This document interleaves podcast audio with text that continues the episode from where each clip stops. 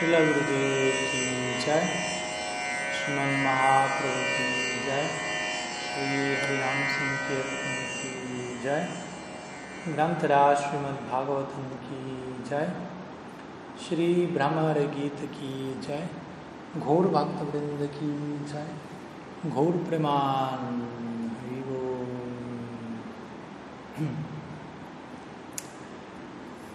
todos. Desde Sri Gopinath Gaudiya Mat, Chakratirtha, me encuentro en Sri Jagannath Puridam, habiendo llegado el día de ayer, enviando mis reverencias a todos ustedes de la tierra de Sri Jagannath. Y como verán, nuevamente nos encontramos transmitiendo en diferido, y así seguirá siendo lamentablemente en un sentido durante el resto de esta serie, siendo que debido a los tiempos, al horario local, con lo que es India y, y el horario local en las diferentes otras partes del mundo donde se suelen conectar para estas series, es un tanto complejo para mí conectarme al horario anunciado, por lo que vamos a estar compartiendo los audios de los encuentros restantes. Nos quedan unos cuatro encuentros, incluyendo este, eh, en diferido, en el mismo día y horario que lo venimos haciendo desde el comienzo. Entonces hoy nos encontramos en nuestro encuentro número 19 del estudio del Sri Brahmar Gita o la canción del abejorro, la última de las seis canciones del Bhagavad que hemos presentado en este ciclo de diversos cantos entonados por las Braja Gópicas. Eh, hoy es nuestro cuarto encuentro de conclusión de esta serie, en donde vamos a estar estudiando los versos 53 al 60 del capítulo 47 del décimo canto del Srimad Bhagavatam. Como siempre, antes de comenzar oficialmente vamos a iniciar un breve repaso de lo que vimos la semana previa, lo que fue nuestra tercera clase, tercera clase de conclusión, donde estuvimos estudiando los versos 38 al 52 de este mismo capítulo y canto del Gran Bhagavatam. Aquí principalmente nos encontramos con la respuesta de las gopis al mensaje que Krishna envió a través de Uda, el cual Uda presentó luego del Brahmar Gita, como vimos previamente. Entonces, en, esta respuesta de las gopis nos encontramos con diferentes versos entonados, presentados por diferentes gopis, de diferentes grupos, en otras palabras, con diferentes disposiciones emocionales. Por lo tanto, cada uno de estos versos se ve acompañado de diferentes bhavas. Voy a mencionarlos brevemente, brevemente no vamos a entrar en, en, sumo detalle desde ya. Primeramente, una gopi de un grupo en particular menciona que, que bueno que Kamsa ha sido matado y Krishna se encuentra residiendo felizmente en Mathura. Si él se encuentra feliz allí, su felicidad es la nuestra, lo cual tiene que ver con un, humor, como vemos, de un tipo de, gopi más bien, digámoslo así, Uh, pasiva o de derecha, como se diría a veces, Dakshina Bhav. Luego otro grupo de gopis de orden más bien Bhamya Bhavo, izquierdista si se quiere, de, de, humor contrario, con ciertos celos como, como expresión de su Vyabhichari Bhav. Imaginan cómo Krishna se encuentra reciprocando con las damas de Mathura y cómo se encuentra de alguna manera envuelto, cubierto por, por, la finura de sus gestos y actos y modales aristocráticos, y, y, en ese marco ellas consideran, ha olvidado del todo la rusticidad de Brindavan y a, todos sus rústicos habitantes, si se quiere, y en ese marco esta gopi o este grupo de gopis se preguntan, al menos será que Krishna nos recuerda cuando él habla de qué tan rústicas somos, cuando él habla esto con las damas de Mathura. A continuación, otro grupo de gopis se pregunta, ¿será que él recuerda el Rasa Lila que hemos ejecutado una y otra vez en las noches de, de? Y obviamente, como mencionamos una y otra vez, el sufrimiento central de las gopis tiene que ver con el hecho de que ellas saben, tienen plena certeza de que nadie en Mathura puede proveerle a Krishna Brajabhav el tipo de placer, el tipo de experiencia que se da en contacto con Brajabal. Y esa es la verdadera causa para su sufrimiento. No tanto un sufrimiento separado, personal de ella, sino el sufrimiento de identificarse plenamente con el sufrimiento de Krishna en relación al él no estar recibiendo el nivel de placer, de servicio que en Brindavan sí le pueden proveer. Luego en otra serie de versos las gopis se preguntan, ¿será que él viene, vendrá de regreso y nos salvará? ¿Será que él regresará aquí luego de haber obtenido un reino y semejantes elementos, si se quiere, posición, etcétera? Otro tipo de gopis, otro grupo se pregunta, pero en última instancia, ¿quiénes somos nosotros para proveerles, proveerle algo a él? ¿Quién es Atmaram o autosatisfecho? Otro grupo de gopis luego menciona, en verdad, en conclusión, la mejor, la mayor de las felicidades es desapegarnos, renunciar a todo, como Pingala, un famoso ejemplo clásico escritural de esta prostituta, olvidarnos de Krishna, pero no podemos, ese es el punto, esa es la así llamada incapacidad de las gopis. No logran olvidarse de Krishna, no logran desapegarse de Krishna, lo cual obviamente para nosotros representa la meta última alcanzar, aunque ellas en la, la dinámica del Nara Lila lo expresan como si fuese una falta de adikar, para nosotros representa exactamente lo opuesto. Entonces las gopis luego comienzan a absorberse en el recuerdo de los diferentes pasatiempos de Krishna en Brindavan, ya que todo en Brindavan para ellas es udipana o estímulo en relación a incrementar su absorción en Braya Lila en los intercambios amorosos con Krishna. Todo sirve a Krishna en Brindavan, cada, cada átomo, cada elemento, tierra, agua, fuego, aire, éter. Y por lo tanto, siendo que todo es una unidad de servicio para el placer de ser Krishna en Brindavan, todo les recuerda a las gopis de Krishna. Y especialmente, luego de mencionar diferentes elementos que actúan como Dipana, ellas se concentran en las huellas de Krishna en las cuales son preservadas incluso luego de su, de su ausencia allí. Y luego ellas continúan extendiendo esta misma idea, mencionando incluso su caminar, especialmente su caminar, su sonrisa, sus miradas y sus palabras son algo imposible de olvidar para nosotras. Y finalmente el último verso de esta serie que estudiamos en la clase anterior, en el último verso como es típico de otras series, secciones del Bhagavatam, tales como el Viraja, Gita y otros, las gopis recurren como último recurso, toman refugio en Nam Kirtan y comienzan a llamar a Krishna con profundo sentimiento de separación, derramando lágrimas torrenciales, abriendo su corazón plenamente, invocando diferentes nombres de Krishna que incluyen la palabra Nata, o amo, Señor de Vrindavan, y solicitándole interesantemente en este último verso no tanto que le salve a ellas, oh ven y sálvanos a nosotros, estamos muriendo de separación, sino por favor salva a Gokula, salva a tu Vrindavan de este océano de aflicción en el cual todo Braj está muriendo, se está ahogando. Entonces las gopis aquí exhiben el máximo nivel de olvido de sí mismo en amor divino, totalmente olvidadas de ellas mismas y solicitándole a Krishna, por favor, salva a Gokula. No solo nosotros estamos ahogándonos en este océano o ardiendo en este incendio forestal, sea la analogía que guste. Todo Gokula está afectado por ello.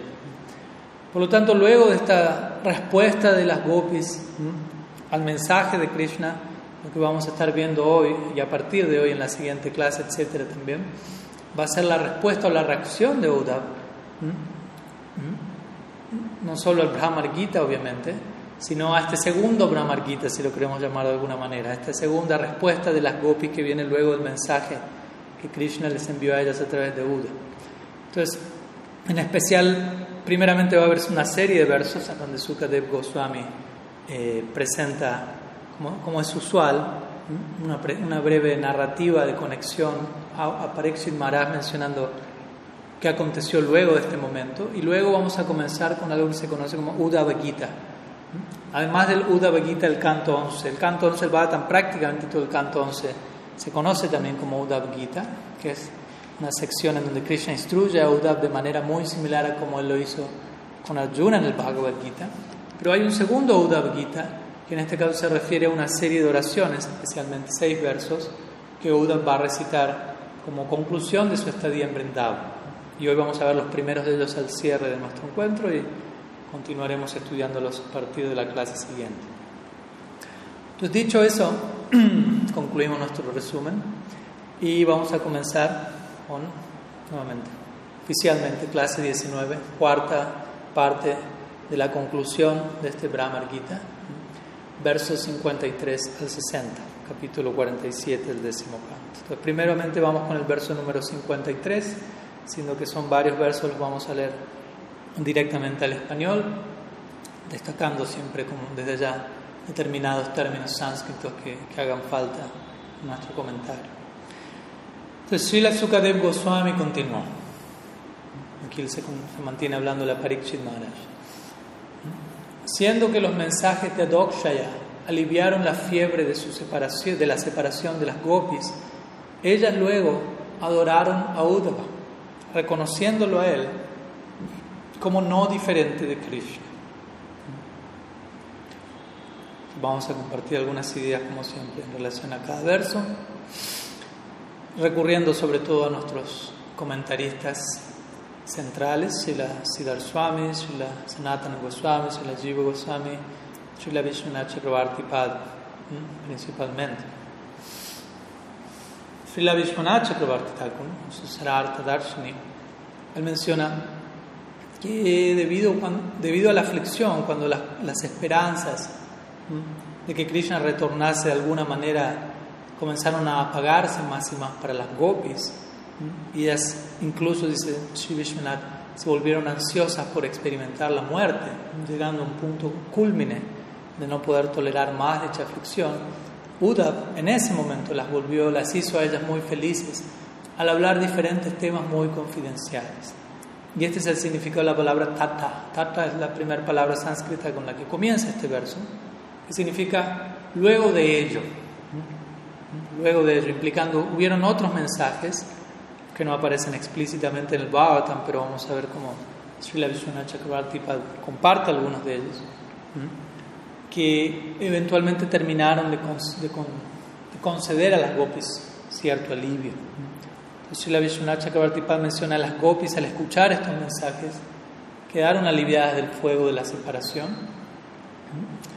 Y tales mensajes no eran diferentes de los mensajes confidenciales previos. En otras palabras, eran mensajes hablados por Krishna, enviados a través de Buda. Entonces, al escuchar esta serie de mensajes, las gopis quedaron satisfechas. Y si la Vishwanath Chakravarti menciona que aunque Sukadev Goswami no describió tales mensajes, todos ellos, uno puede comprender que esos mensajes estaban allí al ver los resultados que tales mensajes tuvieron en las gopis. En otras palabras, vimos una serie de mensajes que oficialmente aparecen en el Bhagavatam, cuales generan cierto alivio en las gopis, pero como vemos en la última serie de mensajes en las gopis, no terminan de satisfacerlas plenamente. Encontramos que en, los, en la respuesta de las gopis al mensaje de Krishna enviado por Uddhava, ellas siguen expresando cierta insatisfacción y separación, etc. Y luego de esa serie de mensajes vemos que ahora aquí Sukadev Goswami dice a Maharaj Pariksit, el mensaje de Adokshaya alivió la fiebre de separación de las gopis. Por lo, por lo tanto, la, la, conclusión es, tu, tuvieron que haber otros mensajes entre medio para que este verso tenga pleno sentido, en el sentido que las gopis quedasen satisfechas. Entonces, Srila Vishwanath Chakrabarti Thakur a continuación comparte en su propio comentario algunos de tales mensajes que se encuentran ocultos entre líneas entre cada uno de estos versos del Bhagavad. Entonces, Sri Vishwanath menciona que uno de estos mensajes enviado por Krishna dice así: Oh, mis más queridas damas, oh damas que son de lo más querido para mi propia vida, básicamente. Cierren sus ojos delante de Uda, quien ha sido enviado por mí. Así como los pastorcillos cerraron sus ojos y fueron liberados del incendio forestal, ustedes cerrando sus ojos serán liberadas por mí del incendio forestal de la separación. Tan solo contemplen mi poder yogico. Entonces, al escuchar este mensaje, Vishwanath Thakur menciona, las gopis cerraron sus ojos y en un momento, en un instante, Yoga Maya manifestó millones de años de tiempo y en ese periodo de tiempo Krishna ejecutó con las gopis Rasa Lila, jugó a los dados con ellas, bebió bebidas trascendentalmente embriagantes, hubieron pasatiempos acuáticos, hubieron pasatiempos tales como Yulan Yatra, de forma que las gopis olvidaron el dolor de separación por completo. Entonces, siendo que ellas estaban plenamente llenas con bienaventuranza, con alegría, Uddhav les dijo a las gopis, dice Vishwanath ahora damas, por favor, abran sus ojos. Pero ellas abrieron sus ojos y reconocieron que, por decirlo de alguna forma, habían tomado un nuevo nacimiento a través de haber recibido una, una bienaventuranza multiplicada por miles, cuando ellas habían cerrado sus ojos. Interesantemente, el nombre que se le da a Krishna en este verso es Adokshaya, y este nombre va a ser definido de diferentes formas por nuestros comentaristas. Uno de los significados es Ada Aksha Ya. Ada significa hacia abajo, Aksha significa ojos y Ya significa nacimiento. En otras palabras, cuando las gopis Adaksha, cuando cerraron sus ojos, los movieron hacia abajo, ya recibieron un nuevo nacimiento debido al darshan que experimentaron. Fueron, en otras palabras, ellas estaban al borde de la muerte y al recibir esta experiencia a través del mensaje de Krishna, ellas fueron traídas de regreso a la vida. Y luego de esto es que ellas adoran a Buda, como dice este verso aquí. Como si esto fuera poco, Srila Vishwanath Chakravartipal comparte otros mensajes adicionales que Krishna envía. Por ejemplo, uno de ellos, en uno de ellos Krishna les dice, oh ustedes, damas llenas de prem, si aún están intentando abandonar sus vidas, tan solo escuchen. No duden, no tengan plena duda, que por el mero hecho de yo escuchar acerca de su muerte, yo mismo abandonaré mi propia vida, Krishna les dice prometiéndoles una y otra vez durante miles de veces, les digo que ustedes deben permanecer con vida. Aunque yo estoy intentando ir a Braj a cada momento, soy incapaz de hacerlo. Temo de que esto es debido al tiempo, karma, prem, cuyas características ya han sido explicadas, o debido a algún otro obstáculo. Entonces este es otro mensaje de Krishna. Obviamente, cuando Krishna dice no puedo ir debido al karma, tratemos de entender que todo esto se da en el marco del Nara Lila, donde tanto Bhagavan como sus, su Shakti último, la Dini Shakti personificado en la forma de las gopis en este caso, se comportan, actúan tal como si fuesen seres humanos ordinarios, atados por el tiempo, el karma y demás leyes. Entonces, básicamente con este mensaje Krishna trata de asegurar, aunque las gopis vemos acá donde reciben un nuevo nacimiento, él dice, si aún siguen pensando, si vuelve a venir a ustedes la idea de abandonar este mundo, entiendan que por yo enterarme de ello yo mismo voy a partir. Si ustedes mueren, yo muero, no hay manera. Así que por favor, manténganse con vida. Y yo, por mi lado, estoy haciendo todos los intentos para librarme de toda esta diplomacia y enredos burocráticos de mi rol aquí en Mathura. Y prontamente iré de regreso al Braj. Y como vamos a ver, Krishna va a cumplir con su palabra. Pero de alguna u otra manera tiene que mantener con vida las copias. Entonces, Srila Vishwanath Chakravarti menciona que a través de, tales mensajes o mensajes tales como los que compartimos, el dolor de la separación de las gopis que había surgido al ellas pensar que Krishna no tenía amor por ellas, se disolvió por completo. En otras palabras, ellas comprendieron qué tanto Krishna les ama.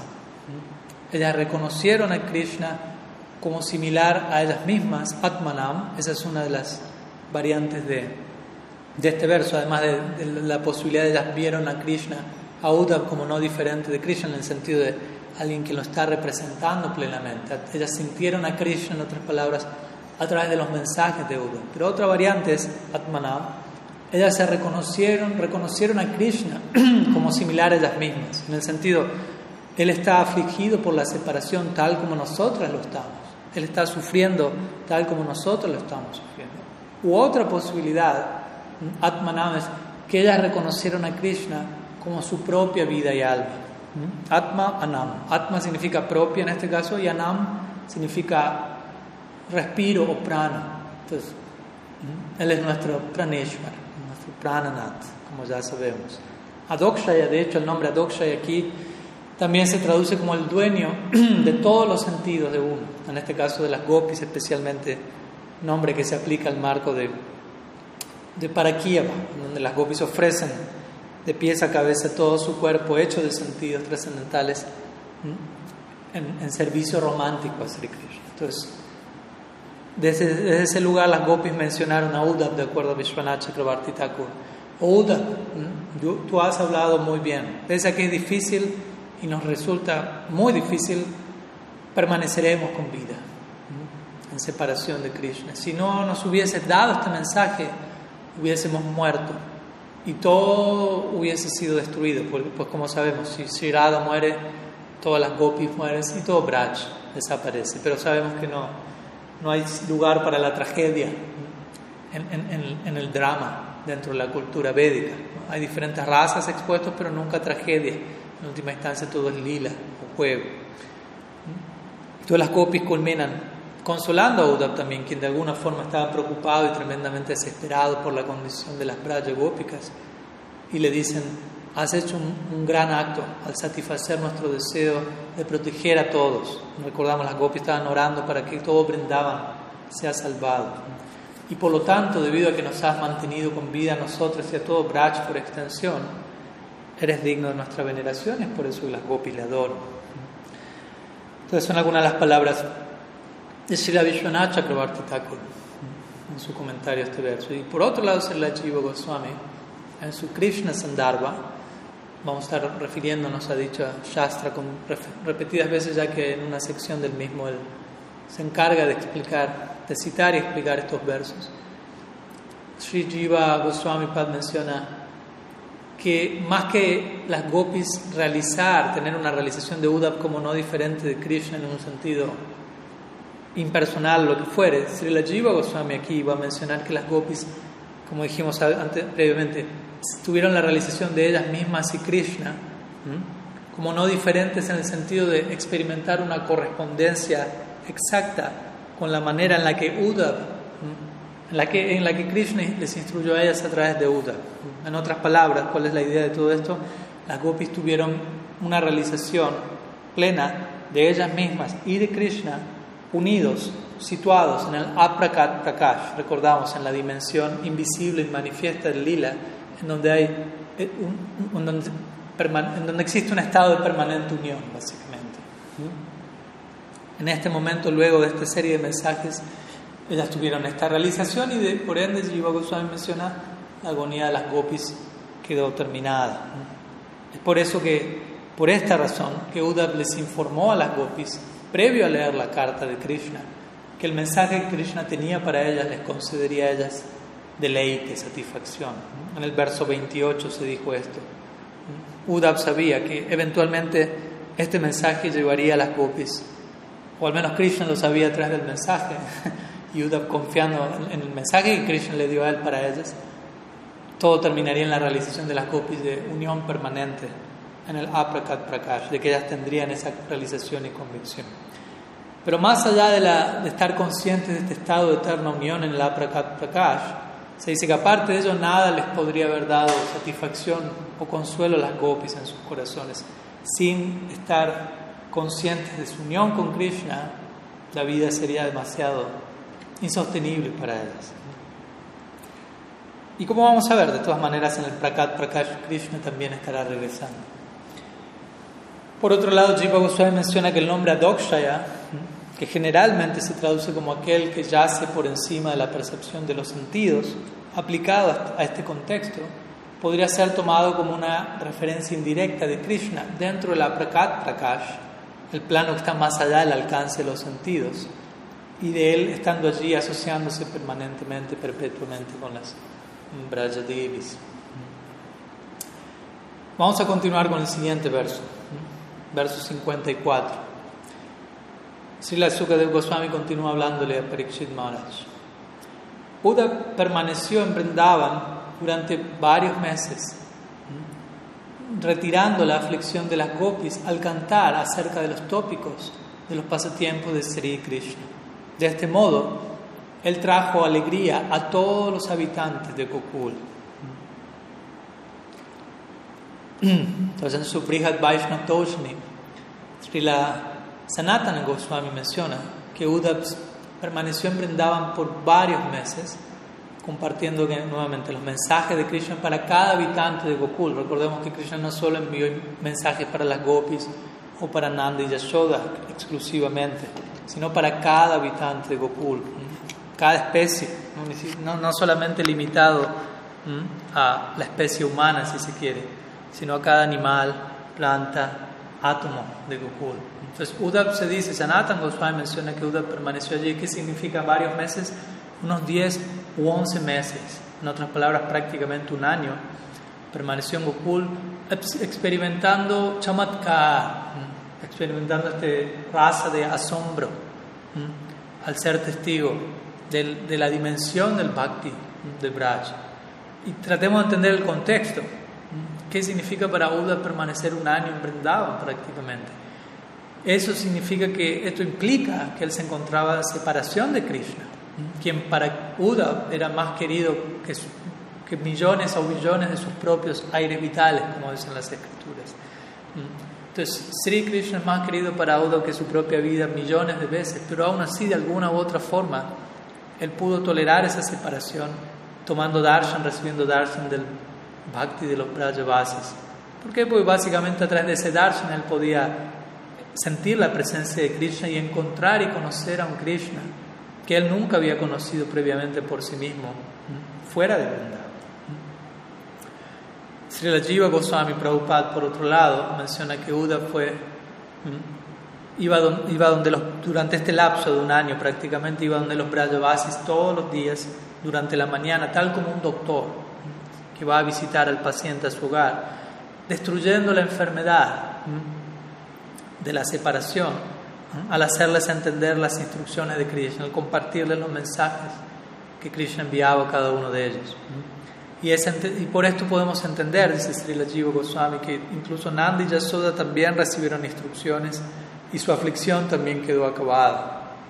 Y todas las demás personas de Braj asimismo percibieron, captaron un spurti de Krishna, revelación de Krishna en la forma de su presencia directa. En otras palabras, durante este periodo en el que Uddhav se mantuvo allí, todo Vrindavan se encontraba tal como si Krishna estuviese presente en Braj, en el Prakat Prakash, debido a la presencia de Uddhav y a todo lo que ello generaba para ellos y como vemos también y como vamos a ver para Uddhav a sí mismo.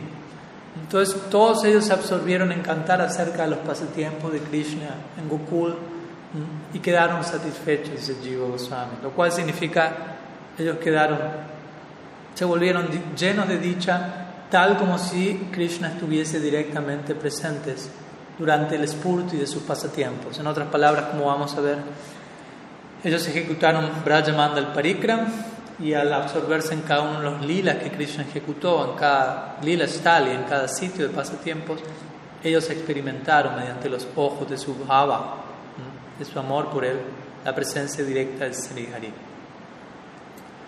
El próximo verso, verso número 55, Srila Sukadev continúa hablando a Raksh Parikshit, diciendo, todos los días que Uddhav residía, residió perdón, en la aldea de Nanda Maharaj, parecían ser, parecieron pasar como un momento, como un instante para los residentes de Braj, ya que Uddhav siempre se encontraba hablando acerca de Krishna.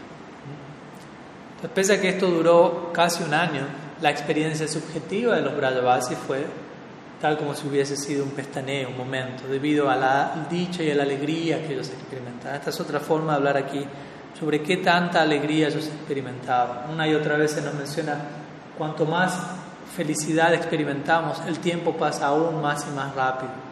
Cuanto más aflicción experimentamos, un instante parece ser 12 años o más, como Mahaprabhu diría.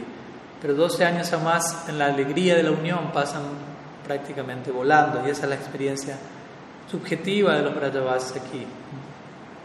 Vishwanath Chakravarti Thakur comenta al respecto cómo es que el tiempo pasó como si fuese un momento en la presencia de Uddhav y él hace un juego de palabras con el, con el nombre mismo de Uddhav. La palabra Uddhav está ligada, como mencionamos previamente, al término Utsava, Utsava que significa festival. Por lo tanto, el nombre Uddhav, dice Sri Vishwanath, significa extrema bienaventuranza. Entonces, más, más, y más, ¿cómo decirlo? Y no solo eso, no solo alguien con ese nombre representa eso y concede eso a ellos, sino que Krishna mismo había ponderado a Uddhav con la capacidad de conceder esta extrema bienaventuranza a otros. Entonces Uddhav llega, brindaban con este empoderamiento de parte de Sri Hari. para conceder profunda ananda a los Brajavasis. Esa es su misión. De esta manera es que el tiempo pasó en un momento para los Brajavasis. En otras palabras, debido al intenso condensado grado de bienaventuranza experimentado en compañía de Uda, quienes de vuelta experimentaron los Brajavasis, esta extrema felicidad en asociación con él, Uda, quien Vishwanath define, a Vishwanath define como la bienaventuranza personificada. De vuelta, con este nombre, él personifica el principio mismo de la festividad, de la celebración, de la bienaventuranza para los Brajavasis. Verso número 56. Aquel sirviente de Sri Hari, en otras palabras, Uddhav, al contemplar los ríos, bosques, montañas, valles y árboles florecientes de Braj, disfrutó al inspirar a los habitantes de Vrindavan, al recordarles, al recordarle a ellos de Sri Krishna. Entonces, nuevamente, aquí dice otra manera en la que se presenta, se describe el escenario en donde Brindavan experimenta la dicha de la unión con Sri Hari, se habla de los árboles florecientes. Cuando Krishna, cuando Brindavan experimenta profunda separación, los árboles no florecen, como sabemos, nada florece allí. Entonces, este detalle de al mencionar árboles, árboles florecientes implica todo Brindavan está floreciendo, experimentando la presencia de Sri Krishna. Y Uddhav mismo experimentó gran felicidad. A partir de aquí se empieza a hablar ahora de la experiencia de Uddhav, no solamente de la experiencia de Brindavan. Primeramente se describió cómo Brindavan, cómo todos sus habitantes experimentan la dicha de la unión con Krishna, y a partir de este momento en adelante se va a empezar a hablar de cómo Uddhav mismo experimenta lo que experimenta al tomar darshan de lo que los Brajavasis experimentan. Si la Sridhar Swami me comenta este respecto en su Bhavarta Dípica, que al Uda vagar por Vrindavan, él recordaba a los habitantes de Braj acerca de Krishna, al hacer diferentes preguntas acerca de los diferentes pasatiempos que Krishna había ejecutado en cada uno de los lugares que ellos estaban visitando, ¿no? en los ríos, en los bosques, en las montañas, en los valles. Cada punto de Braj se ve afectado, marcado, caracterizado por un pasatiempo en particular de Sri Krishna. No, no existe un rincón, por decirlo así, inexplorado para Sri Krishna. Todo aspecto de Sri Braj cuenta con el contacto con el lila de Sri Hari. Entonces, de esta manera, Uddhava experimentó gran satisfacción en asociación con los Brajavasis. Se dice que básicamente este formato de visitar los diferentes puntos en Braj y escuchar acerca del lila correspondiente a este sitio, básicamente es el modelo, la estructura general que hoy en día conocemos como Braja Mandal Parikram, donde uno visita los diferentes lila stalis, los diferentes sitios de pasatiempo y escucha acerca de cada uno de estos lilas de labios de los Vaishnavas, de los sadhus. De alguna manera, esta visita de Uda a Brindavan y este Braja Mandal Parikram establece el estándar para lo que es el Braja Mandal Parikram tal como lo conocemos hoy en día. Por otro lado, Sri Jiva Goswami, él explica el término samsmarayam en este verso, samsmarayam, se podría traducir como samsmara. Smarana quiere decir recuerdo y sam significa completamente. Entonces, Samsmarayam, si la Jiva Goswami menciona, significa que Uda hizo que los Brajavasis recordasen a Krishna por completo. Entonces, ¿qué significa recordar a Krishna por completo? Él menciona. Esto significa que él hizo que Krishna apareciese directamente ante ellos. Esto representa la, la plenitud de Shmaran. No solamente me acuerdo de alguien, visualizo algo, sino que el fruto de un Shmaran condensado es el objeto de ese recuerdo, el objeto de esa absorción, se manifiesta ante mis ojos en la forma de darshan. Entonces, a través de, este, de, este, de esta profunda absorción en Shmaran, los Brajavas tuvieron direct, contacto directo con Sri Krishna y desde ese lugar es que Uddhav quedó satisfecho como este verso lo menciona. Uddhav estaba satisfecho no, solo, no, no tanto por sí mismo de manera separada, sino al ver la satisfacción de los Brajavasis que únicamente puede ser alcanzada en esta situación de separación al encontrar unión, contacto directo con Krishna. Entonces, siendo que Uddhava está satisfecho, esto implica ese contacto se dio. Entonces, Uddhav, Jiva Goswami menciona, y los Brajavasis se dirigieron nuevamente a orillas de los diferentes lagos, se adentraron en los bosques, entraron en las cavernas de las montañas, y al contemplar a las enredaderas y árboles florecientes, Uddhav comenzó a cantar a los Brajavasis acerca de los diferentes pasatiempos, los cuales Krishna había ejecutado allí de una manera o de otra manera.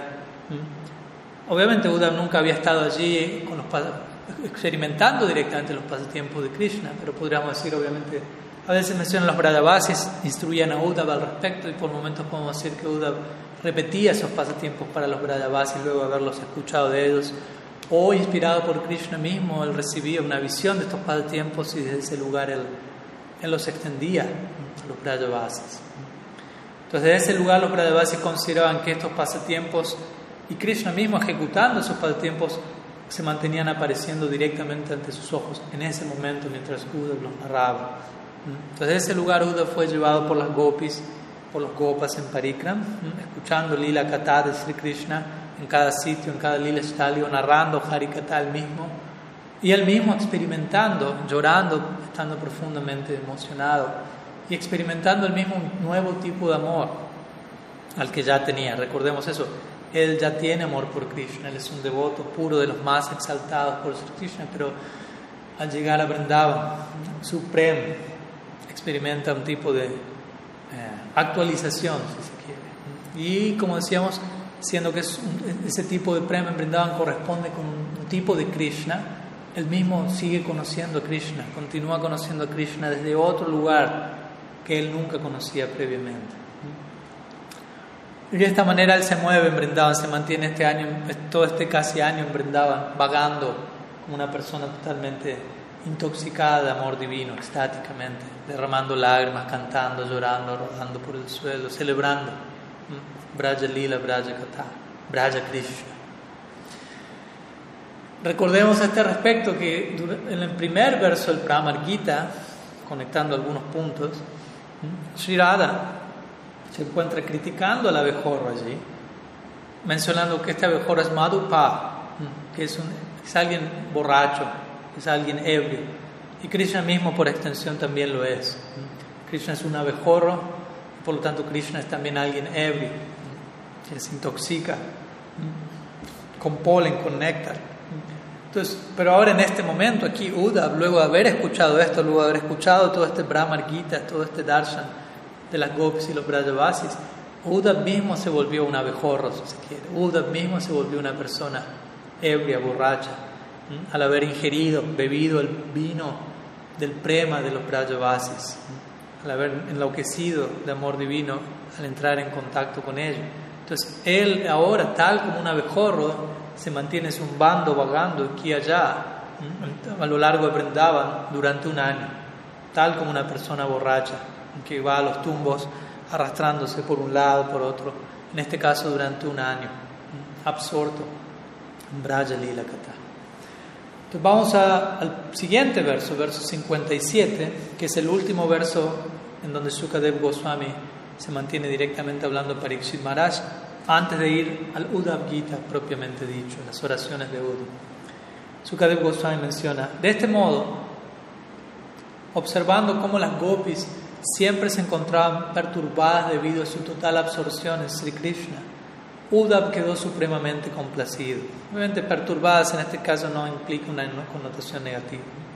Deseando ofrecerles a ellas todo pleno respeto, él cantó de la siguiente manera.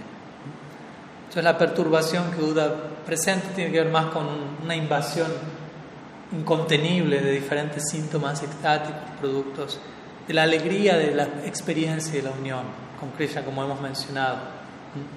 Entonces, debido a la absorción que ellas presentan en ese Krishna, Buda quedó supremamente satisfecho e intentando expresar su gratitud, intentando reciprocar de alguna manera y especialmente establecer la gloria de su posición y de su amor, que recordamos uno de los propósitos centrales por los que Uda fue seleccionado para ir a Brindavan y no otra persona. A continuación vamos a ver cómo Uda establece la supremacía del amor de las Brajavasis y las Gopis en particular a través de una canción conocida como Uddhav Gita. Entonces, antes de pasar al primer verso de esta canción, unas palabras extras de nuestros comentaristas purvacharyas este, respecto de este verso. Srila Jiva Goswami comenta que, pese a que todos los habitantes de Braj poseen extraordinario prem, todos, sin excepción, Uddhav aquí muestra cómo las gopis desarrollaron el más desconcertante tipo de bhakti. Objetivamente hablando, esto ha quedado claramente establecido en nuestra sampradaya. El grado de Mahabhab que las gopis expresan en Sirad en última instancia es aquello que descoloca incluso a Krishna mismo y quien, quien desea saborear esa experiencia.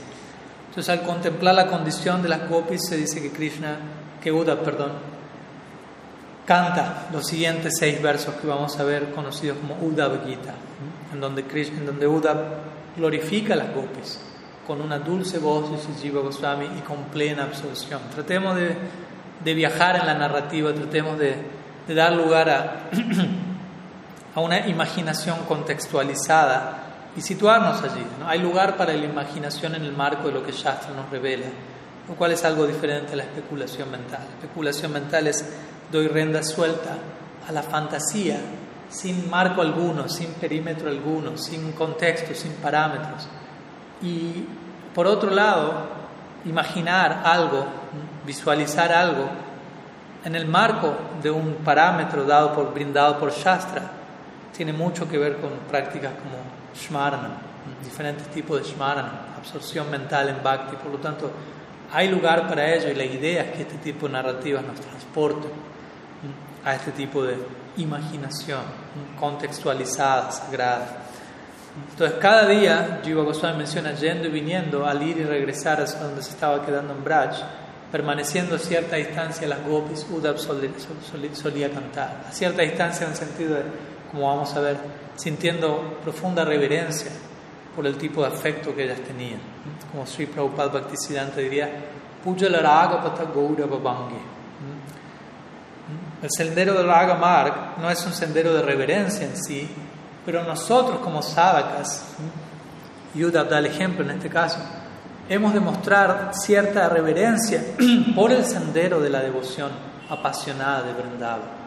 No, no porque el sendero en sí sea de reverencia alguna, pero a nosotros acercarnos a ese sendero, en nuestro intento por debidamente apreciar y valorar la integridad, la profundidad de ese sendero, hemos de exhibir una debida reverencia, la cual nos va a dar acceso, cada vez mayor acceso a ese sendero, hasta el punto que esa reverencia quede mm, diluida, fundida en todo lo que el Raga Marga representa, en un vínculo de amor íntimo, cercano, apasionado por Sri Hari, eh, siguiendo los pasos de los habitantes de Braj.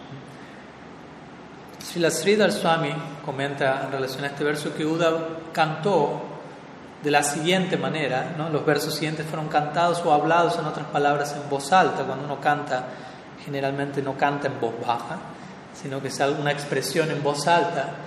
Sri Swami menciona, Uddhav recurrió a este tipo de expresión para dejar en claro que no era inapropiado para alguien de nacimiento kshatriya como él ofrecer respetos a meras muchachas de aldea pastorcillas. Como diciendo, en otras palabras, ellas no son meras muchachas de aldeas pastorcillas. Y como vamos a ver en el primer verso, Uddhav mismo está a viva voz clamando, estableciendo, las gopis obtuvieron el más elevado logro posible para cualquier entidad viviente y él una y otra vez cae a sus pies perpetuamente, ante, los pies del dicho lobo. Y antes de ir al verso, Srila Sanatan Goswami en su Brihad Vaishnav Toshini, él menciona, u, ofrece una oración antes de, adentrarse en este Uddhav Gita, Srila Prabhu, menciona, deseando comprender el significado de sus palabras, de las palabras de Uddhav, me rindo al excelente Uddhav, el mejor de los devotos, quien comprendió la grandeza de las gopis. En otras palabras, obviamente, las gopis son las mejores devotas, pero aquí Uda había llamado el mejor devoto debido a que él logró apreciar, comprender la grandeza de las gopis. Recordemos, Uda posee una sólida reputación como un Vaishnava exaltado, como un Vaishnava de lo más exaltado, como mencionamos al comienzo, siendo un gran sabio, ministro personal de Krishna, tremendo, increíble devoto. Por lo tanto, debido a la posición exaltada de Uda, el testimonio que él va a dar a continuación en los siguientes versos, testimonio tiene que ver con cómo el servicio devocional de las gopis, como el bhakti de las gopis es supremo, el hecho de que alguien como Uda lo esté diciendo es extremadamente creíble. Se vuelve todo una, un testimonio, todo un pramana, toda una evidencia escritural de aquí en adelante. Entonces, recordemos, para, por algo Krishna mismo envió a alguien como Uddhava Vrindavan, para que luego, si alguien como Uddhava establece la supremacía del Braja Gopi Va, quiere decir que eso es así, que eso es un hecho. De hecho, se dice que Krishna el Bhagavatam le solicita a Uddhava, cuando Krishna repliega su lila, cuando Krishna parte de la visión de este plano, le solicita a Uddhava, tú mantente en este mundo, no, no partas aún y expande, purifica este plano, entregando, instruyendo al mundo a través de mi mensaje. Y, en otras palabras, la conclusión de ese mensaje van a ser estas oraciones. La conclusión en la que Uda personalmente llega es cuál es la grandeza, la posición de las gopis. Entonces vamos a, a, narrar cada uno de estos versos. En este caso sí voy a recurrir al, al sánscrito, ya que son versos muy, muy importantes, muy bellos. Dice así el primero de ellos. ईतापरं चानुवृतो भुवि गोपवादो गोविन्दैव निखिलात्मनिरुधभाव वाञ्छन्ति यद्भाववियोमुनयो वयं च किं ब्राह्मजन्माविरनन्तकथारशिष्या Sri Uddhav dice, primer verso de Recordemos, aquí él se encuentra llorando, rodando por el suelo estáticamente, glorificando a los gopis y dice, entre todas las personas de esta tierra, estas mujeres pastorcillas únicamente han de hecho perfeccionado sus vidas corporificadas, ya que han alcanzado la perfección del amor puro por Sri Govinda. Su amor puro es anhelado incluso por aquel, es anhelado por aquellos que temen la existencia material por los grandes sabios e incluso por nosotros. Para aquel que ha saboreado las narraciones del Señor infinito, ¿cuál es el propósito de nacer como un brahmana de alta clase o incluso como el Señor Brahma mismo? Es el verso 58 del capítulo 47 del decimocanto, primero, primer verso de esta serie de versos conocida como Uda Vamos a ver, son seis versos centrales. Hoy vamos a estar viendo los tres primeros de ellos. Entonces, mucho que decir aquí. De hecho, unos años atrás, ya para aquellos que quieran abordar una explicación más detallada, dimos una, serie de clases en donde dedicamos toda una clase para cada uno de estos seis versos, que Srila Sanatan Goswami los sitúa al cierre de su Brihad Bhagavatam junto con otros versos del Bhagavatam en donde se glorifica la posición y grandeza de Gopi Baba. Así que aquellos que estén deseosos de, de, una explicación más detallada pueden comunicarse luego en privado y les puedo compartir eh, los links para esas clases, si es que no las escucharon aún.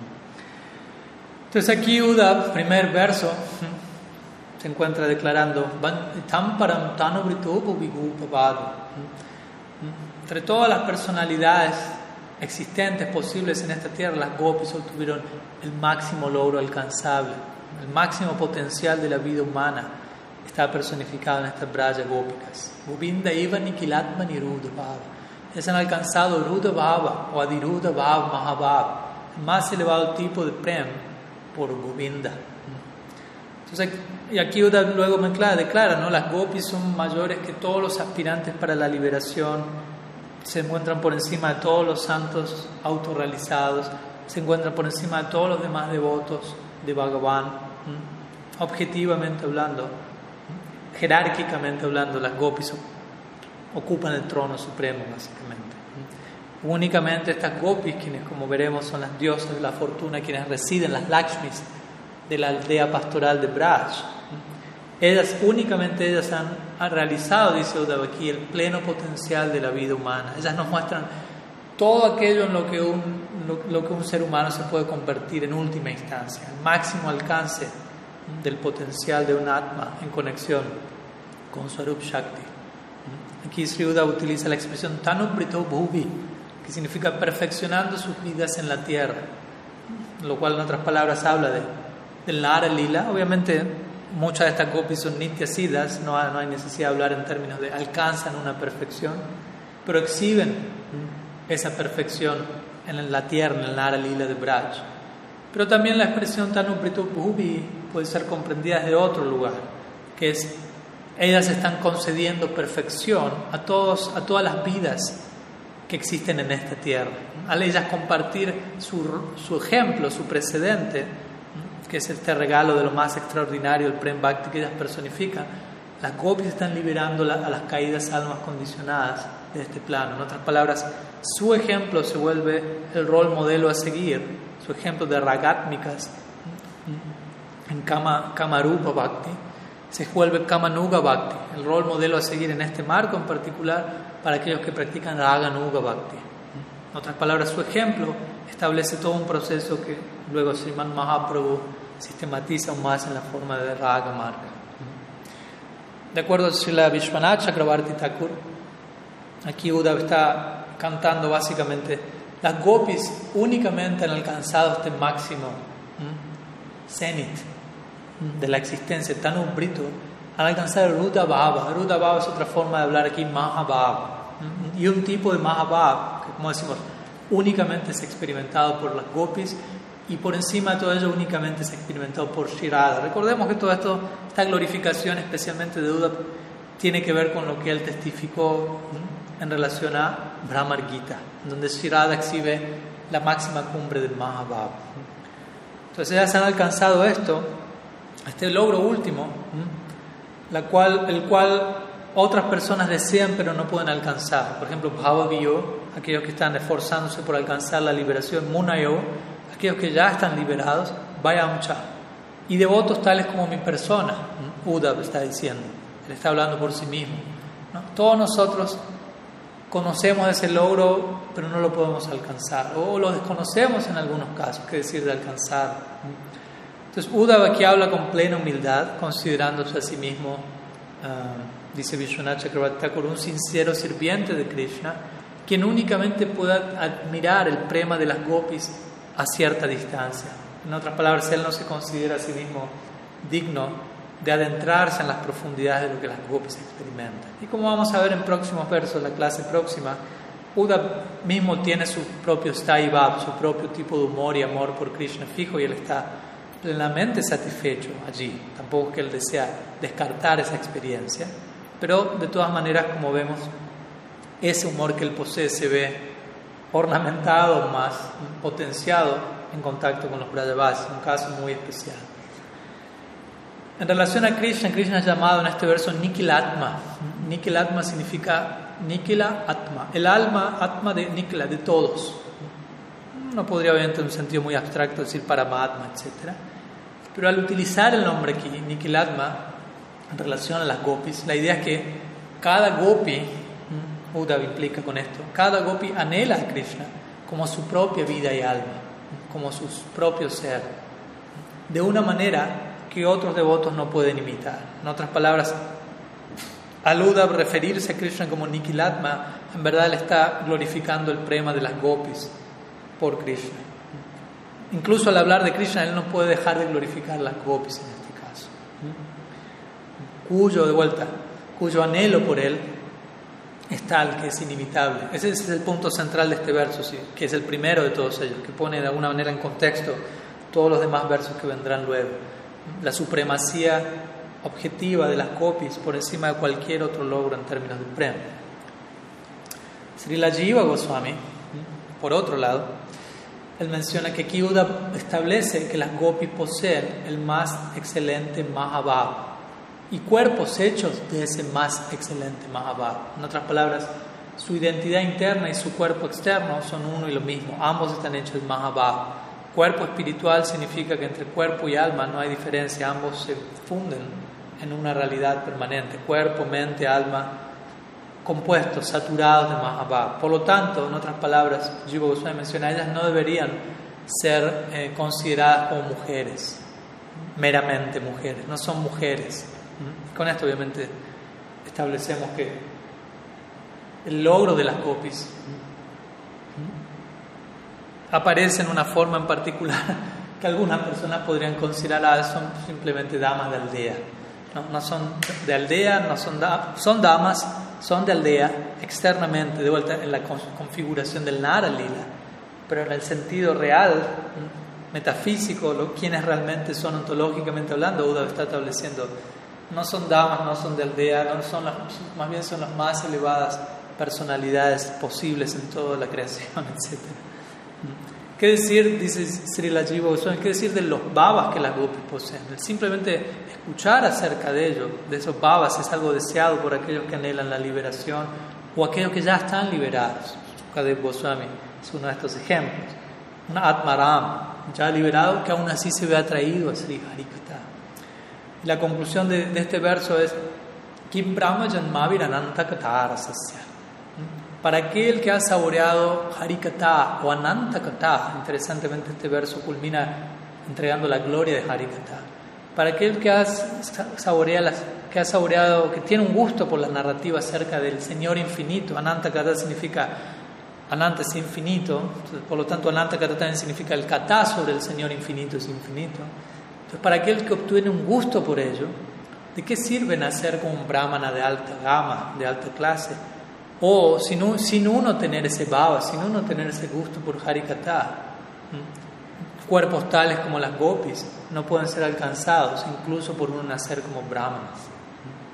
Entonces aquí claramente Uda deja en clara la posición de las gopis por encima de cualquier consideración parna ashramika, si se quiere.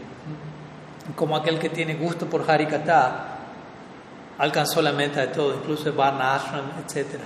el propósito último del Varna Ashram, como lo declara el Bhagavatam, es Bhakti y es desarrollar un gusto por Sri Harikata.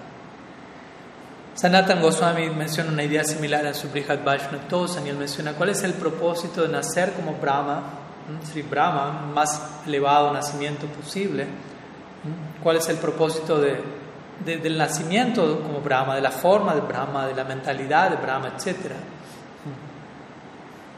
en comparación al logro de las gopis. Aquí Uda, Sanata Goswami menciona, Uda utiliza el tiempo plural para indicar respeto. El plural es utilizado muchas veces cuando pese a que uno se dirige a una sola persona, el plural indica respeto por esa sola persona o para indicar la totalidad de las gopis quienes poseen este premio. Otra idea que aquí implica Uda, de acuerdo a Sanatan Goswami, es cuál es el propósito del nacimiento de Brahma sin, el bhava que las gopis poseen. Si es, que tal Brahma no posee un rasa por estos tópicos, arasasya, ¿no? es la palabra en este verso. En otras palabras, la conclusión es, si alguien no tiene interés en Ananta Kata, si alguien no posee interés por este Hari Kata, como Uda lo está teniendo, ¿qué puede obtener, qué puede ganar esa persona al nacer como el creador del universo, como Brahma? Y si uno nace, de hecho, como Brahma, ¿qué va a hacer en relación a un... ¿Qué, tiene, qué propósito tiene ese nacimiento si uno no tiene un gusto por Anantakata. Entonces, y si uno tiene gusto por Anantakata, ¿de qué sirve nacer como Brahma? Básicamente esa es la idea. Brahma también se puede referir a nacer como Brahmana. Brahma también puede referirse aquí al conocimiento védico. Y por lo tanto la implicancia al respecto es que una persona, quien tiene realización plena de Anantakata Arasa, como Uda está despertando esa realidad. Tal persona no tiene nada que ganar a través del estudio védico o del conocimiento teórico, Sankhya, ¿no? diferencia entre espíritu, materia, etc. No hay no necesidad de adentrarse en toda esta dinámica upanishadica si hay gusto por el Bhagavad, si hay gusto por el Harikata. Y aquel que no posea Anantakata Rasa, ¿de qué le sirve el estudio védico y el conocimiento del ser? Eso es lo que Uda expresa aquí en su locura estática. Si uno ya tiene gusto por Ananta Katarasa, no hace falta estudiar todo ello. Y si uno ha estudiado todo ello, pero no llegó a Ananta Katarasa, ¿de qué sirve ese conocimiento? Sroptanapi Upanishadam Dureharicatamrita. Los sonidos de los Upanishads, Tatuamashmi, etc. Amasi, etc. Tatuamasi, Aham Brahmasmi. Estas declaraciones abstractas sobre la diferencia entre espíritu y materia se encuentran muy lejos de aquel sitio donde Harikata nos puede llevar.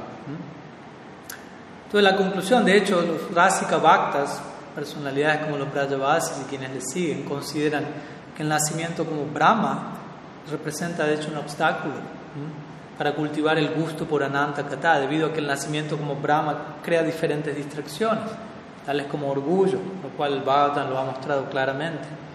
Por lo tanto, las gopis, quienes continuamente, perpetuamente se encuentran saboreando la miel de los pies del loto de Sri Govinda, escogen, por decirlo así, nacer como simples muchachas, hijas de pastores en una aldea, que, como un, un, ser exaltado del, calibre de Sri Brahma. Entonces, esa es nuestra, nuestra aspiración, nuestra escuela, no precisamente nacer como Brahma, sino desarrollar un gusto por Harikata de tal forma que podamos seguir los pasos de los habitantes de Braj.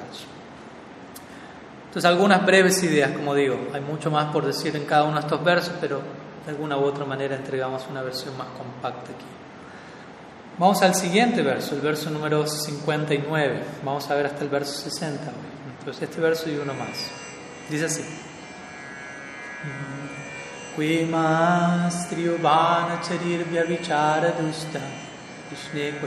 Paramatma nirudha नान्वेश्वरनो भजतो विदुषोऽपि शक्षत् श्रेयास्यनुत्यागदराजयोपयुक्तः Sri Yuda menciona en este segundo verso. ¿Qué tan, qué tan sorprendente es que estas simples muchachas, estas simples mujeres quienes vagan por el bosque, aparentemente arruinadas por un comportamiento inapropiado, han alcanzado la perfección del amor puro por Krishna, el alma suprema. Aún así, es cierto que el Ser Supremo mismo otorga sus bendiciones incluso a un adorador ignorante, tal como la mejor medicina otorga sus bendiciones incluso, eh, perdón, tal como la mejor de las medicinas funciona, incluso cuando es tomada por una persona que ignore sus ingredientes. Es el verso 59. ¿Qué podemos decir al respecto? Aquí Uda se expresa con con cierta ironía al glorificar a las gopis y llamarlas Vyavichara Dushta, que significa, ah, se refiere a alguien corrompido por la desviación, a alguien degradado, y en el caso de las gopis se referiría a aparentes damas adúlteras. Entonces la Vishwanath Chakravarti aclara en su comentario a qué se refiere Uddhav con ello, mencionando que hay tres tipos de damas adúlteras. Aquellas que disfrutan con su esposo y con un amante en paralelo en este plano, y lo cual, el cual es el caso más condenado. Segundo, aquellas quienes abandonan a su esposo para únicamente disfrutar con su amante, y aunque tanto sociedad como Shastra condenan tal comportamiento, al, al, menos uno podría decir que tal dama posee la cualidad de dedicarse a un solo hombre. Por lo tanto, es un ejemplo superior al anterior. Y el tercer caso, que es el que corresponde con las gopis, se refiere a aquella dama que abandona a su esposo y que disfruta con la actitud de ser un amante de Krishna, en otras palabras, las gopis. Y aunque ciertas personas ignorantes puedan criticar el comportamiento de las gopis, pues, considerándolo adúltero en el sentido mundano de la palabra, tal comportamiento más que ser condenado por Shastra es glorificado, anhelado por Shastra Entonces aquí, Vyavichara Dusta, o corrompidas por la, desviación, indican la aparente similitud entre el comportamiento de las gopis y el comportamiento de una dama mundana, ordinaria, adúltera. Srila Jiva Goswami, por otro lado, interesantemente menciona, hace un juego de palabras, conecta el sánscrito aquí para indicar a, qué se refiere Uda aquí con Vyavichar adúltera. Dice la palabra Vyavichar en este verso no se refiere a una dama adúltera o una prostituta, sino a los Vyavichari Bhavs, que ya mencionamos varias veces, éxtasis transitorios de las hospitales como envidia, etcétera, todos los cuales aparecen en el marco del Parakiya Bhav. Entonces, una interesante contribución de Sri Jiva para iluminar aún más el concepto de Vyavichara Dusta. Por otro lado, Sila Sanatan Goswami, en su comentario, menciona que, siendo que Uda en el verso 61, el cual vamos a ver la clase próxima, aspira por la intensidad del amor de las gopis, no específicamente por volverse una gopi, pero por la intensidad de ese amor. Entonces, siendo que Uda, como lo vamos a ver, aspira por dicho, por la intensidad de ese amor, es inapropiado que él aquí llame a las gopis Vyavichara Dusta, o damas contaminadas por mala conducta. Al mismo tiempo, él acaba de decir en versos anteriores, el logro de las gopis es el más elevado logro posible en el mundo. Entonces, ¿desde qué lugar él las llama así? Más bien ellas son damas del más elevado, dignas del más elevado respeto. Por lo tanto, si la Sanatan Goswami da otra posibilidad a esta idea, diciendo que el significado de Vyavichara Dusta es que Buda menciona aquí, ¿qué uso, qué propósito tienen personas como yo, contaminadas, al no actuar con las, a través de las acciones debidas? En otras palabras, Udab se refiere a sí mismo como alguien contaminado por mal comportamiento y no a las gopis, al contrastar él las grandezas de ellas con su propia situación, que no deja de ser extraordinaria, pero en su humildad él compara y se siente completamente indigno. Srila Sanatan Prabhu luego comenta mencionando que es obviamente con ironía que Uddhav habla estas palabras. ¿no? En otras palabras, él no está diciendo que las gopis son damas contaminadas, más bien está diciendo, oh, qué sorprendente que estas damas aparentemente contaminadas alcanzaron el más elevado logro. Él mismo se considera, dice Sanatan Prabhu, descalificado para tener la compañía de las gopis, compañía que él ha alcanzado únicamente por la gracia inmerecida de Sri Krishna. Esa es la experiencia subjetiva de Uda. Krishna me ha mostrado su gracia sin causa al concederme la asociación y darshan de estas braya gópicas, aunque yo no lo merezco. Entonces, de acuerdo a Uda mismo, al, él compararse con las gopis, él se siente especialmente caído. Entonces, él aquí no se refiere a las gopis directamente. Hey, gopis no las llama por nombre, ni, ni siquiera usa la palabra gopis, sino que utiliza la palabra imaha.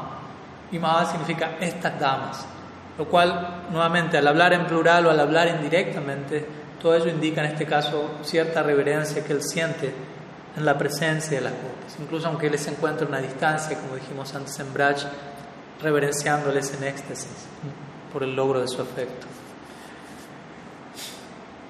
Las gopis son descritas aquí también como vagadoras del bosque, por decirlo así, o como damas que, que vagan por el bosque. En otras palabras, la idea aquí es, de vuelta, externamente puede ser tomado como algo despectivo, pero esto habla del intenso amor que ellas tienen por Krishna, el cual les lleva a vagar por el bosque de Vrindavan, en donde tantos pasatiempos que ellas tuvieron con Krishna acontecieron allí, y ellas se encuentran vagando por allí, absortas en recordar diferentes lilas en los bosques de Braj. Y en la agonía de la separación de Krishna, como vimos, las gopis viven, residen en la sección más recluida del bosque de Vrindavan, vagando por, por, por, diferentes secciones casi impenetrables del bosque. Entonces, en comparación a esta condición, Uddhav no puede evitar hacer una comparación con su propio caso y él siente mi vida es nada en comparación con las gopis. Yo soy por otro lado un hombre que vive en una metrópolis completamente opulenta, mi residencia fija, tengo mi lugar, disfruto, experimento todo tipo de confort, comodidad, por lo tanto soy incapaz de vivir y de vagar por el en el bosque de Brindavan. De alguna manera Uddhav se siente a sí mismo, yo estoy orgulloso de conocer filosóficamente quién es Krishna, en Tattva, en Siddhanta, y por lo tanto No puedo obtener el más elevado tesoro de Gyan Sunya Bhakti, de olvidar esa Ishvarya y ver a Krishna en términos de, amor íntimo como lo hacen en Vrindavan, especialmente el amor de las gopis. Por lo tanto, desde ese lugar Uddhav se juzga, se considera a sí mismo como una persona de lo más baja y caída en comparación con las gopis. Entonces, todo ello está expresando y mucho más desde ya Uddhav en este verso. Y también un ejemplo se da de cierre en este verso. Buda da un ejemplo en la analogía de la medicina para, en relación a la misericordia de Krishna y especialmente la misericordia que Uddhav siente que Krishna le está dando a él. Y el ejemplo es que así como una poderosa medicina es eficiente, funciona incluso en pacientes que ignoran por completo las propiedades de dicha medicina, similarmente la misericordia de Bhagavan actúa en relación a cualquiera que entra en contacto con, él. De esta manera la gracia de Krishna actúa como una medicina de lo más extraordinaria y potente, que se vuelve efectiva incluso sin ser tragada o digerida, incluso llevada cerca de uno, cerca del paciente y olida por el paciente. Entonces, en otras palabras, con esto Buda está considerando, yo mismo no soy capaz de tragar, digámoslo así, de digerir esta gracia que Krishna me está mostrando en la forma del Braj, de Brajabhav.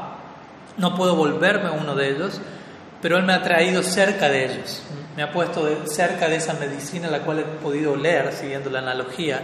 Y por entrar, haber entrado en contacto con eso, eso me ha curado y no solamente me ha curado, como decimos siempre, no, esto no es solamente medicina que cura, sino medicina que nutre, que puede ser ingerida, incluso cuando uno se encuentra en, en un estado saludable.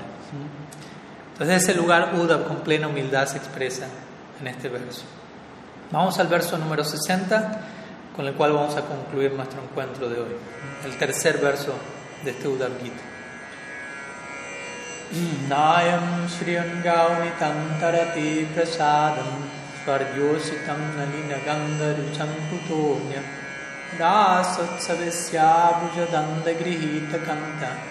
Rasotsavesyabuja Grihita Kanta लब्धासि संजाउदगात् A continuación, Uda va a continuar estableciendo la grandeza de las gopis. En este caso, al comparar el logro de ellas con el logro de la más elevada y famosa casta dama del universo, Srimati Lakshmi Devi, mostrando cómo el logro de las gopis está por encima de Sri Lakshmi misma y como por ende las gopis y Sri en última instancia es la Gopi, la Lakshmi, perdón, suprema. Adi Lakshmi, a partir de quien Lakshmi Vaikuntha es una expansión de él. Cuando Sri Krishna se encontraba danzando con las gopis en el Rasa Lila, las gopis fueron abrazadas por los brazos del Señor. Este favor trascendental nunca antes fue este favor trascendental, perdón, no fue nunca concedido a la diosa de la fortuna o a otros consortes en el mundo espiritual.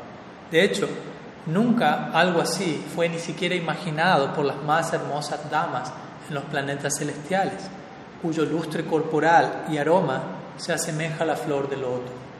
¿Y qué decir de las damas mundanas, quienes son muy hermosas de acuerdo a la estima material? Entonces, este, en este verso sí Uda establece jerárquicamente la supremacía de las gopis, no solo en relación a Lakshmi Devi, sino incluso a las Devi de Swarga, de los planetas celestiales, o incluso y por debajo de ello a las damas de este mundo, que muchas veces son consideradas hermosas de acuerdo a la estima de este plano. En otras palabras, dentro de todas las posibilidades femeninas, si se quiere, las gopis ocupan el trono máximo. Especialmente enfocando aquí en la dirección del favor que ellas obtuvieron en el Rasa Lila, la cumbre de todo Lila, la cumbre de todo pasatiempo que establece la supremacía de las copias. La supremacía del Rasa Lila establece la supremacía de las copias. La supremacía de las copias establece la supremacía del Rasa Lila, como la cumbre de todo Lila. Si la Vishwanath Chakrabarti Thakur aquí hace una interesante mención. Él dice, Sri Krishna es el mejor de todos los avatares, de todos los descensos divinos. Obviamente él es avatari, pero él también desciende a este plano. Incluso si uno desease considerarlo un avatar, no, hay duda alguna de que él es el más encantador de todos los descensos. Entonces, Sri Krishna, quien es el mejor de todos los avatares, existe en la más elevada plataforma de pureza y moralidad.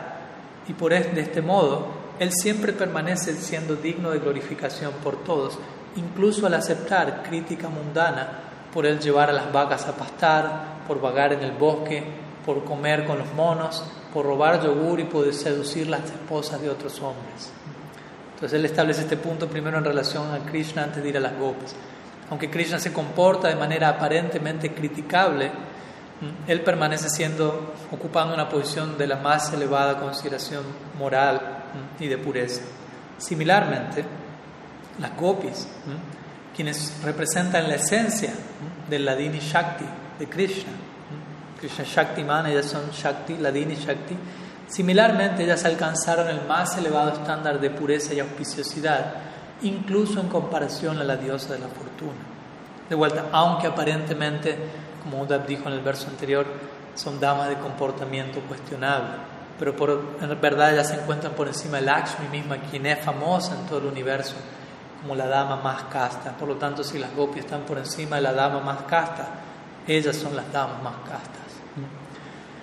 Entonces Lakshmi, pese a que Lakshmi es famosa, nuevamente a lo largo de todo el canon escritural como ser muy querida, muy cercana a Bhagavan, siempre estando cerca de él, inseparable, sirviéndole, el punto que Uddhava aquí establece, lo cual es una, una declaración muy Gaudia, muy única en el, Gaudia, en el canon Gaudia, es, Lakshmi no posee el prem que las gopis poseen.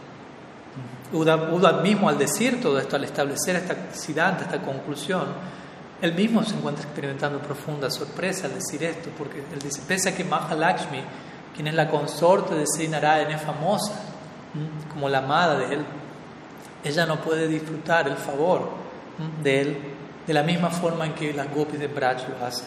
Entonces, si la suprema diosa de la fortuna es menos afortunada que estas gopis, ¿qué puede decirse de todas las demás damas? ¿no? Damas en Swarga, damas en el planeta Tierra, etc. Entonces, ella es la diosa de la fortuna, pero haciendo un juego de palabras no es tan afortunada como las gopis. si Lakshmi no, no, no alcanza eso, ¿qué decir de todas aquellas damas que están por debajo de Lakshmi?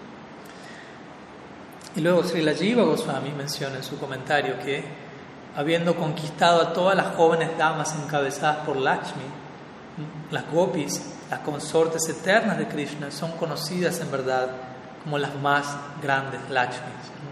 Brahma Samhita confirma este punto al dirigirse a las gopis como Lakshmi Sahasra Satasam Dhamana Sambrahmasibhyamano, mencionando Golok como estando dotado lleno de Lakshmis, refiriéndose a las gopis, miles de Lakshmis, cientos de miles de Lakshmis, Sahasrasata, Sambrama Sivyamanam, quienes están dotadas de una muy especial disposición de servicio, en otras palabras, que no es hallada ni siquiera en Lakshmi Vaikunta. Por lo tanto, Jiva Goswami menciona, si las gopis son consideradas las más elevadas Lakshmis, cualquier acusación en relación a ellas de, estar ocupándose en conexión ilícita con Krishna, algo condenable de acuerdo al, marco social, etc. Todo ello ha de ser falso. Toda esta infamia, que, a veces es un rumor en Brindavan y que las gopis tienen que escuchar en el marco del Nara Lila, dicha infamia únicamente es un arreglo de Yoga Maya para en última instancia revelar suprema, completa, el prema que ellas poseen, que es totalmente no restringido, completamente incontenible. Y para aquí, ya como mencionamos siempre, presenta esa dinámica de obstáculos, de tener que ocultar ciertas cosas, de ser algo secreto, todo lo cual lleva a una más clara exhibición de la grandeza del Señor. Y también en este verso, ya para ir terminando, la posición suprema de las gopis queda establecida en el sentido de que ellas recibieron, es el punto central del verso, recibieron la misericordia de ser abrazadas alrededor de sus cuellos por los brazos de Sri Krishna durante el Rasa Lila es el foco central en verdad de este. En otras palabras, la idea es ellas pudieron participar en Rasa Lila, mientras que Lakshmi no pudo participar en Rasa Lila. Y, obviamente, entre otras cosas, esto implica entre todos los eventos auspiciosos, entre todos los lilas de Sri Krishna, la Rasa Lila es el lila más excelente. Y es tan excelente que Lakshmi misma anheló entrar al Rasa Lila, como sabemos, como se narra en el, Shastra, en el Bhagavatam mismo. Lakshmi comenzó a ejecutar profunda tapasya para, en Belvan para acceder al Rasa Lila, pero no pudo entrar al Rasa Lila. Esta es la pregunta que Mahaprabhu le, presenta a Venkata Bhatta en el sur de la India, a Sri Vaishnav. ¿Por qué Lakshmi quiso ir donde Krishna en Rasa Lila si ella está siempre con Narayan? ¿Por qué decidió abandonar a Narayan e ir donde Krishna? Y Venkata Bhatta dijo, Narayan y Krishna son uno, son la misma entidad para Brahman en el absoluto, en Tattva son la misma persona, por lo tanto Lakshmi no está siendo incasta por hacer eso. Ok, dice Mahaprabhu, una segunda pregunta, ¿por qué ella no pudo unirse a Krishna? Y aquí Venkata colapsó. Entonces se menciona que básicamente, como mi Guru Maharaj gusta de compartir esta historia, brevemente la menciono para cerrar nuestra narrativa de hoy. Lakshmi Devi se encuentra ejecutando tapas en Belvan y Krishna en una ocasión la ve allí sentada, la, la dama no solo más casta del universo, sino la dama imperial más opulenta que podamos imaginar vistiendo siempre seda, comiendo alimentos sumergidos en ghee, por decir, cocinado en ghee, llevando un estándar de vida propio de Vaikunta, pero en este caso vistiendo un sari blanco con agujeros, comiendo raíces y frutas del bosque, lo cual es algo impensado para Lakshmi. Pero Krishna mismo se sorprende y le dice, ¿qué haces aquí Lakshmi en semejante situación? Y ahí dice, anhelo entrar al Rasa Lila y estoy ejecutando tapasya para incrementar acumular su y mérito para poder obtener mi acceso a él. Y Krishna le dice, pero este no es el método para, para participar en Rasa Lila, este no es el, sadhana. Entonces si, la, si Mati Lakshmi dice, ¿cuál es el sadhana entonces? Y Krishna menciona las palabras de Guru Maharaj. Primeramente tienes que abandonar a tu esposo, Narayan, Sriman Narayan, lo cual hasta, hasta, esta altura casi colapsa al escuchar eso. Pero luego, no, esto no es todo, esto es solo el comienzo. Luego tienes que ir a Brindavan, habiendo dejado a Narayan, debes casarte con alguien más en Brindavan, debes casarte con un Gopa, y luego debes abandonar ese Gopa y debes unirte a mí en Parakia, en el Rasa Lila. Como digo, al escuchar esto, Lakshmi prácticamente se desmayó, era demasiado para su identidad como Lakshmi, cuyo bhava está constituido en relación a, a. Y por lo tanto ella no fue capaz de adoptar el método apropiado para entrar a Rasa Lila, que como sabemos es Raganuga Bhakti, seguir los pasos de los asociados de Krishna Vrindavan, en este caso las Braja Gópicas, con todo lo que ello implica. Y por eso, desde un, en un sentido, se dice, hasta el día de la fecha, Lakshmi se encuentra ejecutando tapas en Belvan sin poder acceder al Rasa Lila, lo cual todo ello también establece este importante punto teológico. Si anhelamos acceso a semejante morada, hay un proceso muy específico para acceder a ese portal del todo específico también. Y todo ello, obviamente, como mencionamos, nuevamente restablece la supremacía de las gopis, quienes sí pudieron participar del Rasa Lila, quienes son la, esencia misma del Rasa Lila, Shirada en particular, en su interacción amorosa con Krishna. Por lo tanto, en este último verso que hoy estamos compartiendo, el tercero de seis versos de este Uddhav Gita, Sriman Uddhav Prabhu establece de diferentes ángulos la supremacía de las Braja Gópicas, como el máximo logro alcanzar en este mundo, que es deseado por almas liberadas, que es deseado por almas que, que, anhelan la liberación por todos los tipos de devotos, quienes pese a un comportamiento aparentemente inapropiado están exhibiendo el máximo grado de Mahabhav por Govinda y quienes se encuentran en una posición incluso suprema a la de Lakshmi Devi, quien es famosa como la más grande devota de Bhagavan, por ellas ser el el centro de esta raza lila, al cual Lakshmi Devi misma no puede acceder.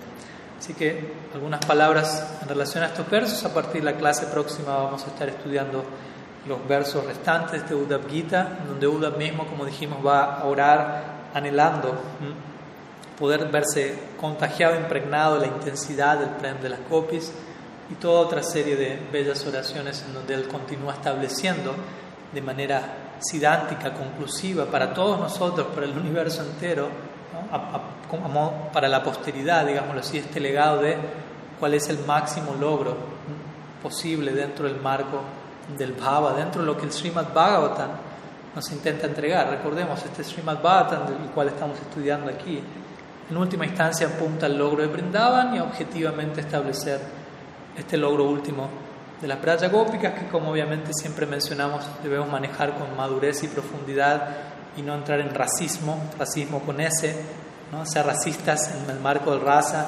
y pensar, bueno, por lo tanto todo el mundo debe obtener ese bhava y nada más es lo único que existe. No, objetivamente sí, es establecido y Buda lo está haciendo aquí, el bhava de las gopis es el más elevado y servir en esa línea es el regalo central de Sriman Mahaprabhu, en el marco de Radha Dasya, como lo sabemos, objetivamente hablando eso es lo supremo, pero subjetivamente hablando hay lugar para diferentes afinidades, ¿no? dentro de Braj y dentro de fuera de Braj en otras escuelas, desde ya también, y, y, aquellos que siguen a Mahaprabhu, incluso en el refugio, Mahaprabhu pueden sentir diferentes afinidades debido a Bhakti Samskar recibidos en diferentes vidas, como Krishna Das Kaviraj Goswami menciona. Cada devoto va a sentir que su bhava hacia Bhagavan es el mejor y cada uno de ellos tiene razón. Pues pese a que objetivamente hablando el bhava de las gopis es el más dulce, como digo siempre, no a todo el mundo le gusta tanto el dulce. El mango es la fruta más dulce, pero algunos preferirán banana, manzana, papaya, lo que fuere. Entonces, dicho todo esto, todo lo que estamos estableciendo aquí debe ser procesado y expresado en un lugar profundamente humilde, respetuoso donde se permiten y se celebra la diversidad de afinidades, siempre y cuando todas ellas se expresen dentro de un marco sidántico apropiado. Así que algunas ideas que quería compartir hoy, nos estamos viendo la próxima semana y como siempre siendo que estas clases están grabadas en diferido, no tenemos lamentablemente espacio para preguntas y respuestas en vivo, pero si hay alguna consulta pueden presentarla en el, en el, en el chat ya sea de Facebook o de YouTube, donde este video va a ser subido y las estaremos respondiendo a lo largo de esta semana. Les pedimos ofreciendo nuestro pranam a las Braja Gopis y a su Harikata, que como Buda menciona, al inclinar nuestros pies, nuestra cabeza al pie de estas conversaciones, el poder de este kata tiene el potencial de purificar el universo entero, por lo cual oramos para vernos impregnados por una gota, una partícula de esta influencia. Bandi Nanda Brajastrinam Padarin una Vikshnasaya Samharikatot Gitam Punati Bhuvanat. Srila Gurudev ki jai, Shriman Mahaprabhu ki jai, Shri हरिनाम संकीर्तन की जय ग्रंथराज श्रीमद भागवतम की जय श्री भ्रमर गीत की जय गौर भक्तवृंद की जय गौर हरि बोल।